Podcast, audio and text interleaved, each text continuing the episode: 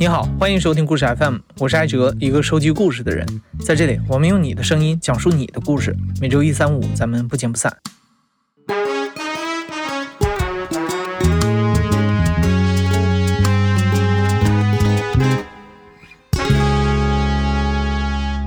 去南极科考、攀登珠穆朗玛峰、飞越原始丛林，相信这是很多人小时候的梦想。但是童年时候的异想天开，能带你走多远呢？今天的讲述人王珂是一个七零后，这么多年来，他参加过各式各样的探险和救灾活动。在二零一八年，他甚至放弃了自己年收入百万的公司，成立了平兰公益基金会。这个基金会专注于开展一些风险性较高的人道主义援助，像是故事 FM 之前播出过的柬埔寨排雷的故事，就是平兰基金会的项目。成立基金会，全职投身冒险和救援，这并不是王珂一时冲动的决定。为了这一刻，他已经准备了太久。早在八十年代的中国，没有贝爷，没有荒野求生真人秀，也没有户外俱乐部的时候，王珂就已经沉迷于探险了。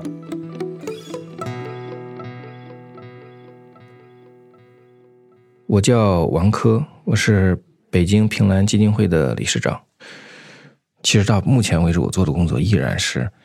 几十年前的影响，我一直是一个英雄主义色彩比较浓厚的一个人。我记得印象初中的时候，曾经休了一年学，也是没太好好学习，因为我特别当时想去南极考察，因为当时在八十年代，具体的年份我已经忘了，中国有选派过一个。男生和一个女生去了南极，我就特别羡慕他们。我说我也要去。我当时记得画了很多图，就是我们设计的路线，怎么样分阶段的搭船。阿根廷最南部一个叫蓬塔阿雷纳斯的地方，到现在我都记得清清楚楚，这一个长串的一个地方，说它是最南端接近南极的，是我们最后一站，我想象中的最后一站。我们还去拉赞助。八十年代，写信跟江南造船厂，希望他们能不能给我们一些赞助，救生艇之类的。他们还给我回了信。我印象中也是个非常大的一个有实力的企业，当时还给我回了个信，就是鼓励我们先好好学习，长大了再去实现梦想。我还是挺受感动的，在我那不靠谱的一个。嗯，还是认真对待了我这一个来自于一个学生的一个求求助。后来这件事情就暴露出来了，因为这看事情是瞒着父母做的，我的那些写的各种计划也都翻出来了，然后这家人就说你这是不现实的，不要这么搞。很大的热情投入到这件事情，然后这个事情不得不中断的时候是。相当失落了一段时间的，因为那个时候我已经不想学习了，但是另外一个路也堵死了，实际上我实际上是调整不过来，就这个心思已经活了，嗯，我在想下一件事儿，就是我是怎么能继续实现它。当时全国并没有什么航空俱乐部这些，但我就特别想去学飞行，然后我就自己从郑州到了安阳。坐火车，八八年，十四岁。那安阳航校是中国国家体育总局下属的一个国家级的一个航空运动学校，那边有跳伞呀、飞机驾驶啊这些。爸妈没说，自己偷偷去的。因为到了安阳，我还得再去坐公共汽车，还是去打听，一步一步的。然后我印象中，我是到了晚上，我现在已经忘了当时我是怎么骗过。安保就当时那个学校传达室还没有安保这些，然后我就找到这个校长家，我就敲门过来，我就说我是一个航空爱好者，我想来学飞行。但是这个校长就觉得就没这个事儿，因为这当时还是像国家的各种体校，它是一整套的国家选拔制度，那我不在这个制度中。但他也很尊重我，我印象中他没有把我赶走，就是说让他的孩子帮我安顿下来，就住在他家。那几天带我去附近的临县，带我去观摩，当时叫海峡杯，后来好像叫世界杯的滑翔比赛。我觉得特别神奇，因为当时有台湾的运动员，然后他们的伞好像更好一些，就那么飞起来，直接伞飞起来之后，就一阵风，啪就摔到山壁上，腿就摔断了。那是我第一次看到受伤，但是对我没有什么影响，我一点没有担心或者害怕，我觉得很正常。我后来很多事情是这么做的，我后来学登山也是直接到国家登山队。敲门进去，我是想学登山。后来我们去缅甸的救灾也好，津巴布韦的反盗猎也好，我们都是敲门进去。敲门进去就是王珂朴素的人生哲学，只要这是我想要的，就直接行动。到了九十年代，王珂考上了北京邮电大学。在那时候的北京，很多新鲜事物，方兴未艾。在邮电大学南门旁就有一个滑翔俱乐部。王珂没想到自己离梦想居然这么近，他第一时间跑去敲门说：“我想学滑翔。”从此每个周末，王珂都和大家到北京郊区去练滑翔。其实俱乐部的条件很差，没有滑翔翼，他们就找来一些旧的降落伞，攀岩用的岩钉也是从别人训练后废弃的岩壁上凿下来的。王珂他们甚至也没有专业的教练，就是几个人爬上山，再把人给推下去，让他飞起来。王珂的飞行也是这么开始的。第一次飞实际上是要在一个像一个大坑十多米高一个陡坡上，我觉得我脑子应该是一片空白的状态，就是很紧张。所以说落地之后我已经忘了整个过程了，就后来飞的相对来说克服了紧张之后的这种感触啊，我都记得住的，因为它每次都很美好的事情。我们最早是飞小山坡。大概十多米，然后到山顶上，然后再到十三陵水库的莽山上，那在空中就要抓气流，较长时间的盘旋。滑翔伞它没有动力，它没有发动机，它在空中是很安静的状态。你要通过拉左右的这种操作绳来抓气流，就是像鸟一样，你整个人是在空气中的，你是融入这个天空的感觉。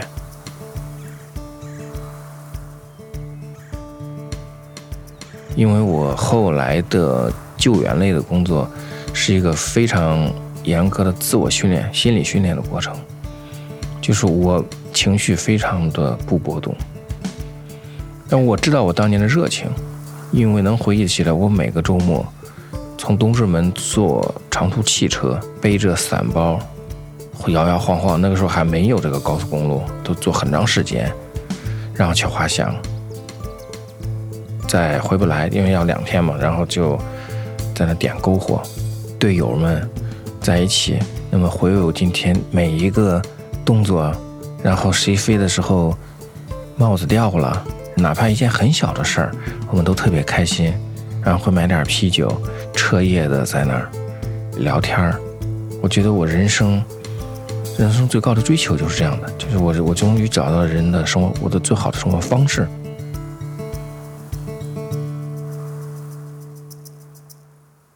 大学毕业之后，王珂从事通讯工作，他的公司赚了不少钱，这让他有条件全世界去飞翔、潜水、攀登高峰。珠峰他去了至少五次，王珂过上了他最想要的生活方式。但这一切都在2008年发生了改变。那年汶川发生了八级地震，王珂和身边很多朋友都投入了救援行动。当意识到自己的兴趣可以和社会责任相结合的时候，王珂做公益救援的热情就一发不可收拾了。这是个过程，就开始是从自己玩儿，觉得自己玩玩的再好又能怎么样呢？如果它有社会价值，不更好吗？你想象一下，你去救人和你去玩儿，你有力量去帮助别人和你只是自己玩儿，你觉得哪个对你更有成就感？在零八年是一个特别大的转折点，我的路线就完全发生了变化，就是从个人兴趣转为做社会公益。但是后来，我们为什么我就越做越多的，甚至现在专职在做这个事儿，是因为开始觉得，哎，我拿出百分之十的精力做这个事儿就够了。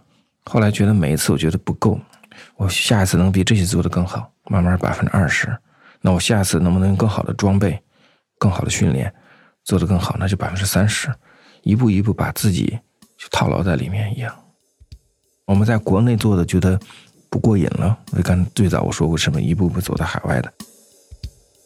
怎么走到海外呢？还是老办法，敲门。我在一一年十月份，我们第一次走出国门，就是在曼德勒，缅甸的地震。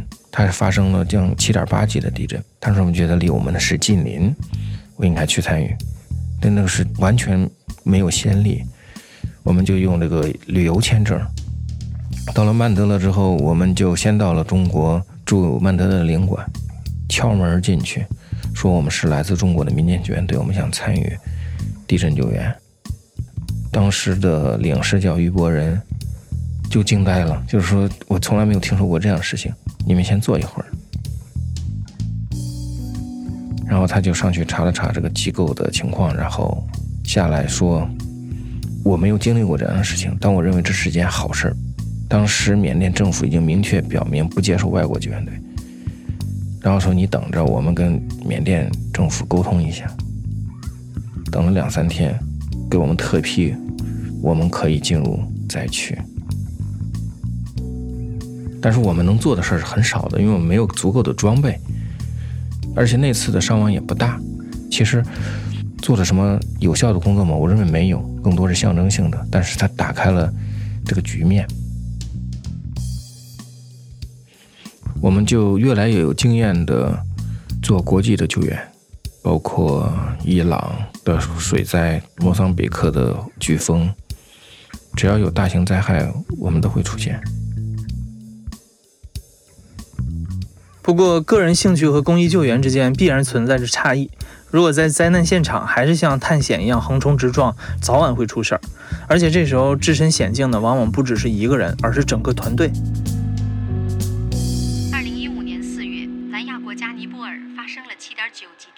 在尼泊尔地震救援当中，王珂就做过一次让他后悔的决策。当时在一栋摇摇欲坠的危楼旁，有一个男人跪在地上嚎啕大哭，他的妻子和孩子埋在下面，已经没有了生命迹象。几家路过的国际救援队都选择了放弃救援。就在这个时候，受灾民众找来了王珂的团队，男人哭着求救，现场许多双的眼睛都盯着王珂和几十个中国队员。脑子一热，大家决定成立敢死队。家里有孩子的，死了不至于绝后的都出来。算是王珂，有七个人出列。他们冲向危楼，冒着生命危险挖出了两具尸体。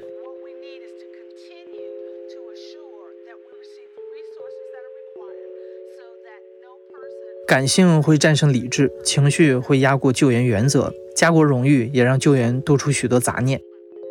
在尼泊尔救援当中，各国救援队好像都在暗中较劲儿。王珂他们没日没夜的干，最终连一个活人都没有救出来。三年之后，也就是二零一八年的夏天，同样的生死抉择再一次摆在王珂面前。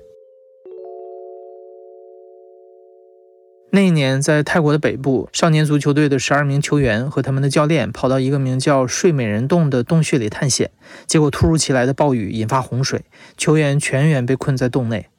为了营救他们，泰国政府向国际求援，就要不要参与这次救援？王克团队内部爆发了激烈的讨论。吸取了尼泊尔救援当中的经验教训，王克必须做出更慎重的选择。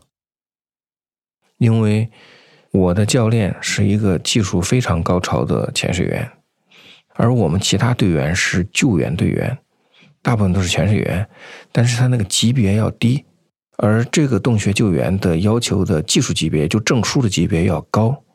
我的教练的证证书级别是非常高的。那么他认为你们这些人是不能进这个洞里进行潜水的，就发生了很大的争执。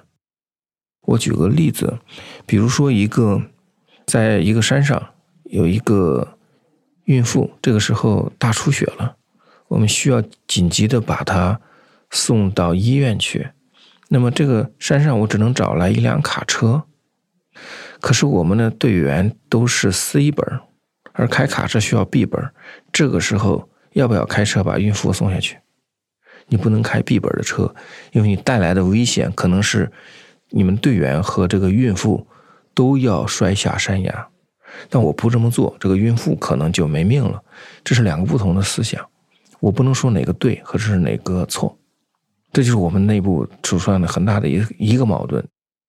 第二个矛盾是，几乎同时在普吉岛发生了船难，我们有几十个中国同胞是在那儿丧生的。一边我们在泰国北部山区救孩子，一边我们中国的船难死的是几十名中国人，尤其是也是十二个孩子。我们做什么样的选择，也是对内形成两个完全不同的意见。这个市政说，我作为队长赶过去，我来定。我只能是说，把这两个不同的想法中来中和一下。就妥协的方式是在教练的严格带领和判断下，我们进洞完成一部分的潜水工作。去不去普吉，最后是我做的决定，是说不去普吉岛了。救援有救援的原则，就近不救援，救生不救死。我们已经在这个岗位上了，我们就不动了。其实这个时候还是顶着很多舆论的压力。我们的微博下面的很多评论就是有有很多质疑的声音了，觉得你们是作秀的，你们只想在这儿去救外国人作秀，但是自己同胞都不管。我很清楚这个东西是解释不了的，就是我们就选择我们认为对的事情做就行了。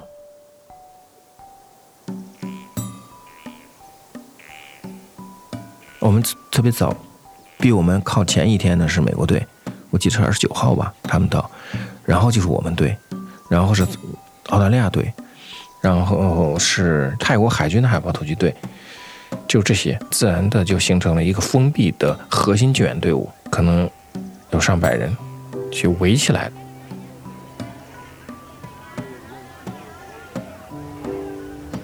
这是我印象很深的一点，就是当时形成了一个理想国，我们的用布围起来的核心营地，外面是看不到的，然后营地外面。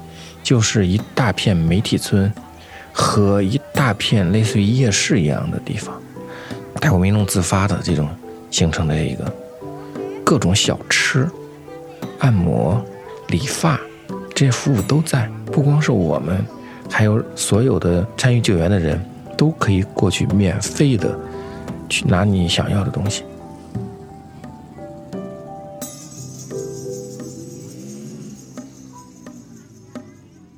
可是，在这个只涉及十三人的救援现场外部，为什么会形成这么庞大的分工集群呢？事实上，这次洞穴救援的规模非常庞大，在王科说的核心营地外，还有来自二十多个国家的成千上万的救援人员，而且这次救援持续的时间也非常长。那既然是因为涨水，孩子们困在洞穴里出不来，我们潜进去把孩子带出来不就行了吗？为什么需要这么多人作业这么久呢？我想看到现场的第一眼，你就会有答案了。现场的情况远比我们想象中复杂。睡美人洞穴本身就是全世界最难导航的洞穴之一，因为通道崎岖狭窄，高低落差非常大，至今还没有人能走完全程。雪上加霜的是，当时泰国正值雨季，连日暴雨使洞内的水位节节升高，每小时能上升十五厘米，而且水仍在高速流动，水质也是异常浑浊，这大大增加了救援的难度。担心开山打洞会造成次生灾害，联合救援队只能土法炼钢，一边抽水，一边派潜水员一点一点往里探。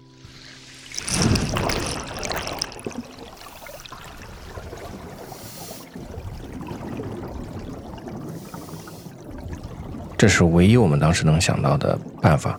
我们的绝望就是在于没有任何规则，因为你要知道它是没有路的呀，它不是说，呃，一条路往里走，是谁知道它在哪儿呢？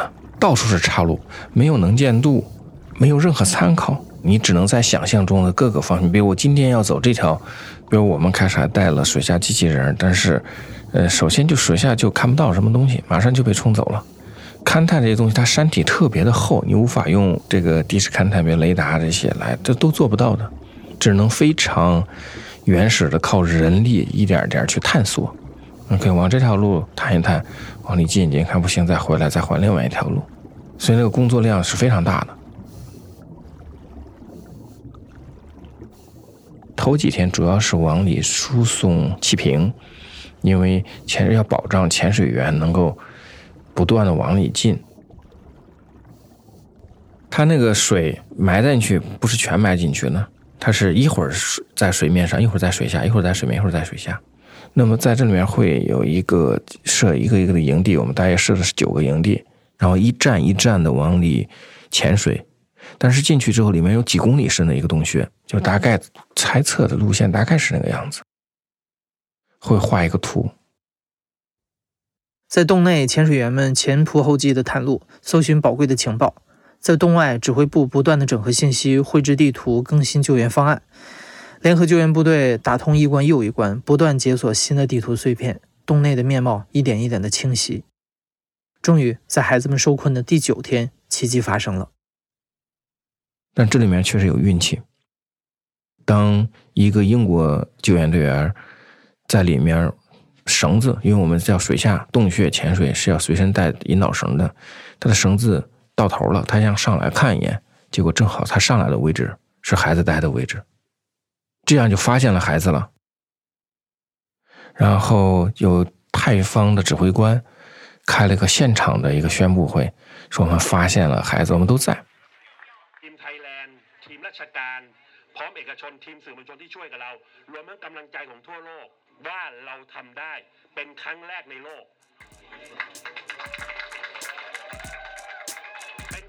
一片掌声，大家就觉得有希望了。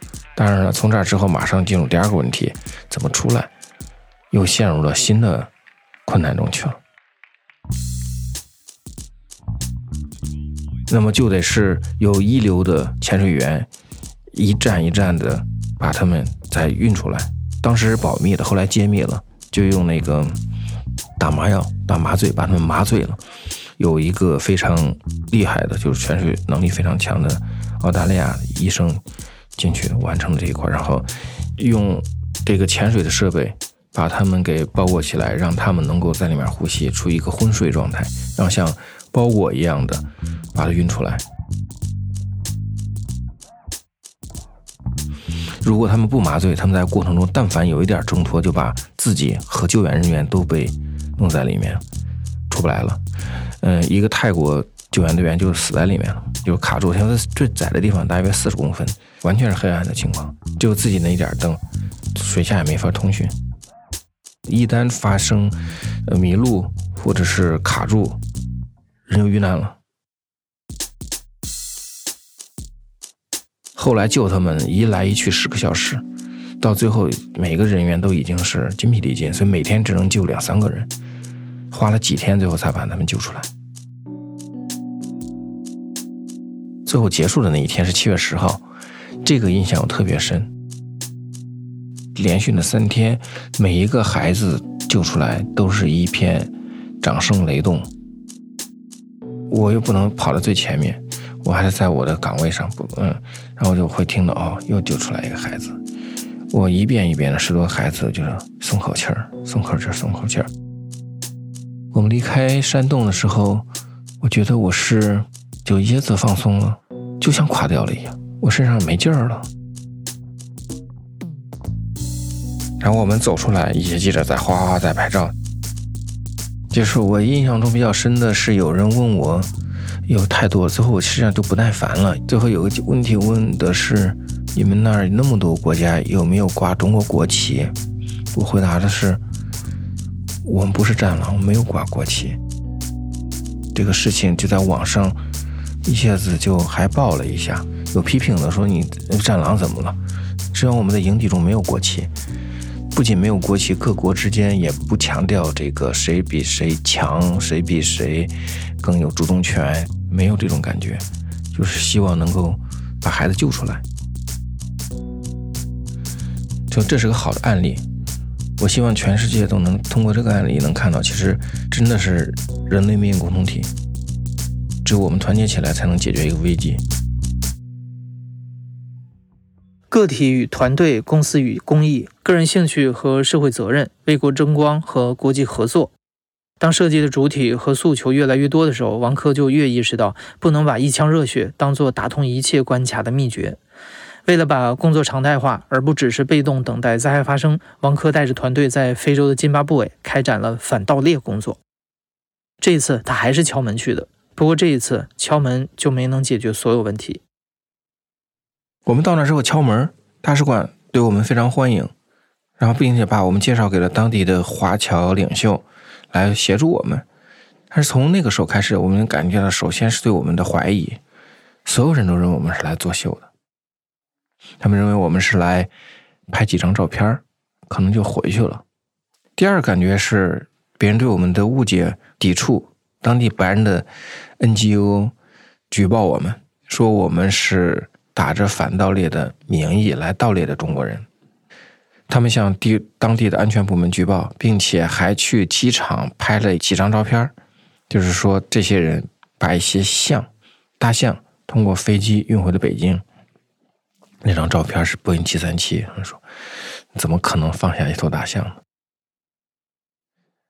这种误解包括我们最亲近的人，因为我们没有经验，所以我们需要有其他人帮助我们。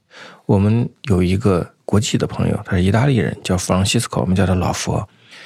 他有一个非常大的院子，几公顷的院子，他养了很多狗，十多条。我们去他家的时候，我们也很喜欢狗，我们队员就。去逗他的狗。有一次，他把枪就举起来，指着我们说：“你们是要吃我的狗，我就打死你们。”就他们认为我们中国人是吃狗的。就是我们走出去会发现误解太深了。其实王珂也能理解这种不信任。客观的说，中国确实是象牙消费的第一大国，但正因如此，王珂才觉得中国需要参与进来。各国需要跟中国合作，怀疑和对抗解决不了实际的问题。王珂团队的真诚慢慢也感动了津巴布韦的华人领袖宋黎女士。在宋黎的全力支持下，王珂决定自己干。在几经周折办完了各种手续之后，王克团队终于住进了马纳普斯动物保护区。马纳普斯国家公园上空飞的时候，因为它是一个非常美的地方，这个印象我特别的深刻。我们就飞在几十米，然后往下看，有我们的森林和草原，有那个河流和沼泽，旁边就是赞比亚的那个山，它是非常丰富的地貌。然后关键很下面能看到很多动物，比如我们沿河的时候，从上空你看一只一群河马，就像一个个大胖的虫子一样，放在连上能上空能看到我们的大象。一只单独的，因为那个角度，你看到这个角度的大象是我们平常都看不到的。然后还有各种野牛群，就那种辽阔、那种原始感，就是我觉得我在北京的一切都是不值得的。你可能当时在意的很多事情都是渺小的。我们的基地是。搭在是那个界河，就是我们公园整个津巴布韦的最北边，也是公园的最北边，在赞比西河的水边。我们开始先搭一批帐篷，因为它是联合国的自然文化遗产，在这些地方是不能有固定建筑的，就不能有水泥地，没有围墙，天天跟野生动物是在一起的。睡在帐篷里，周边全是各种动物的叫声，你会睡不着，你会吓得要死，觉得随时这个布做的帐篷就会被扑翻。无数的动物晚上都在叫，河马、狮子、大象和一些你叫不出来名的动物都在叫。那种感觉就是你起来之后一看，就是每天得小心翼翼的打开门，看看外头有没有大象、狮子。大象每天早上就在我们眼前晃来晃去，晃来晃去。我们隔着窗户就看着它，先不要出去，它还在外面呢。头三天你会是个紧张的状态，还好。三天之后，你会松懈下来，你会发现，哎，没来事儿。我看那个动物就在我眼前，它也没有扑我。这个时候其实反而危险了，你可能不知不觉的过线了。有一天，我坐在那儿，一个是狮子，我们走出去，因为狮子的颜色跟旱季的时候跟那草的颜色是一样的。我们往前走的时候，发现那几头狮子就在我们很近十几米的地方，趴在那儿。我走到那儿才发现，三头，因为它的嗅觉很灵敏，别说它在我眼前，它就是我在它几百米之外，它都能知道我。但是脑子一片空白，心跳肯定是哐哐的响，一点一点，不要动，不要跑，一跑就完蛋。其实我们在哪儿安全，只要是符合自然规律就行。比如说，动物实际上是不吃人的，大部分情况下，它不知道人是能吃的，它不在它的食谱上面。但如果我一跑，作为猎物来说，你一跑你就是猎物。对于狮子他们来说，它就会本能的追你。如果这个时候它第一次体验到啊人是可吃的，那它以后就还都吃了。尽管有很多来自动物的危险，但在了解了规律之后，大部分都可以避免。而且为了更好的保护动物，主动观察、学习它们的习性是非常重要的。慢慢的，王珂对动物变得敏感了。尤其是大象，他们甚至还和大象们成为了朋友。但是时间时间长了，你能认识这里面的一些大象。它每个大象有性格的，有个特别爱攻击我们的大象。它年龄不大，但是它神经质。它看到我们经常会扑过来，然后最近的地方刹住，来吓唬我们。但是就形成一种。默契一样，就是我们知道他来了，哎，大家别招惹他，他他又过来了，我们就站那不动。有一头大象，我不知道就他在我们那藏了什么还是什么，都是发现丢了，就在我们营地里面大发脾气，使劲甩头，就像吃了摇头丸一样在那发脾气。我也不知道他为什么要发这个脾气，我们就我就我们就在那边不敢出来，就是他往那走了，就是那种那种小孩子发脾气，而且。我们很喜欢小象，刚生下来的小象才到我膝盖那么高。它走路的时候还不会用鼻子，它就会踩鼻子，它就会一边走那个那个鼻子就束手无措的束鼻子无措的在那儿乱飘，就特别可爱。我们早年有个直大象叫奥斯卡，据说是五十多岁了，那个它就特别温和。教官是可以摸到它的，能够摸到它的鼻子，它的牙也非常长，因为它年龄非常大，非常漂亮。这大象，但是后来失踪了，这连续几年就没有没有再见到奥斯卡了。会经常觉得一头大象靠近我们了，我们啊是不是奥斯卡？啊，发现不是，有期待。我们巡逻的时候也会头大用望远镜看那头大象是不是它，是不是它？我们到现在不知道它是发生了什么，就一直很牵挂它。它叫奥斯卡。奥斯卡是自然死亡还是遭遇了猎杀，已经无从知晓。在这么广阔的大草原上，追踪一头大象是非常难的，而盗猎者来无影去无踪，就更难捉摸了。王珂团队会搭载动力三角翼在公园里巡逻，但因为地形复杂，好不容易找到线索的时候，常常为时已晚。有一次，王珂的队友在巡逻的时候，发现一头被猎杀的大象，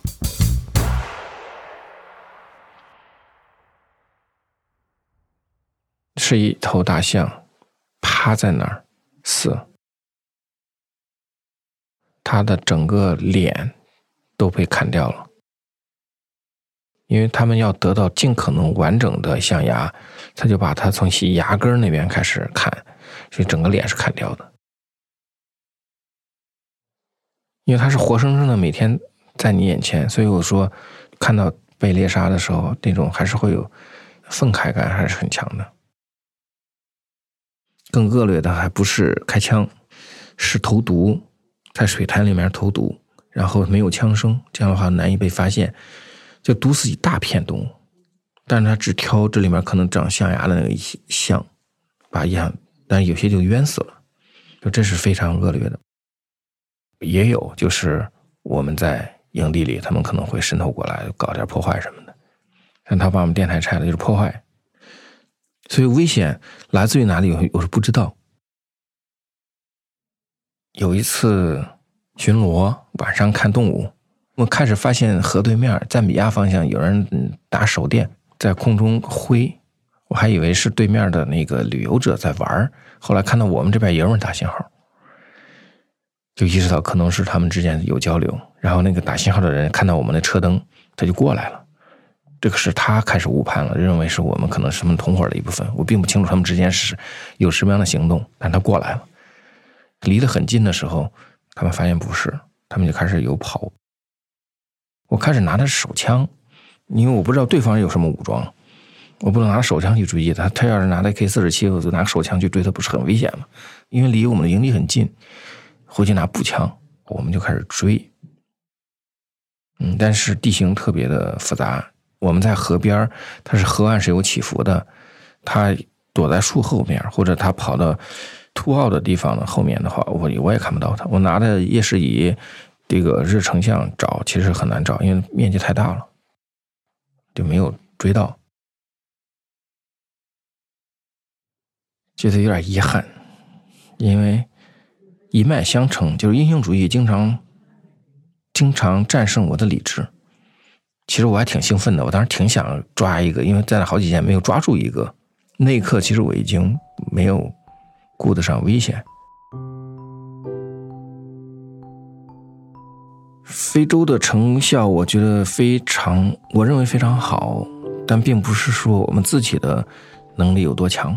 我觉得我们还是起到了一个引导作用，包括中国也完全禁止了象牙贸易。这个也应该是一个因素，所以说到一九年底的时候，已经很少听到我们的公园有盗猎的现象了。王珂团队在津巴布韦已经度过了五六个年头，接下来他们会转战乞力马扎罗地区，继续开展动物保护工作。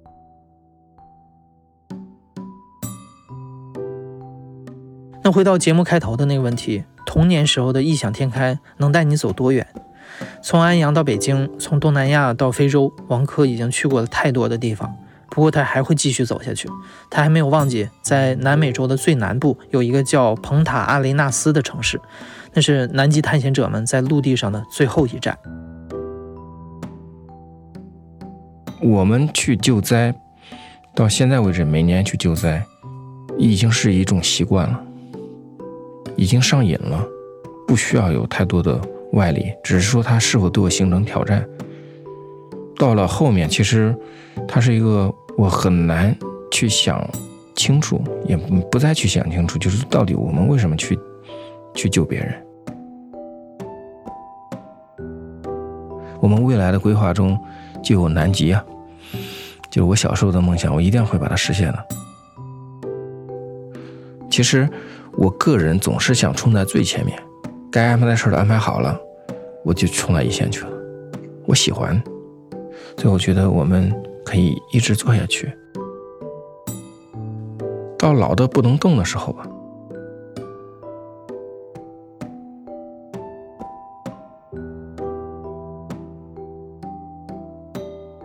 现在正在收听的是《亲历者自述》的声音节目《故事 FM》，我是主播哲。本期节目由林峰制作，声音设计彭涵、孙泽宇，实习生朱思维。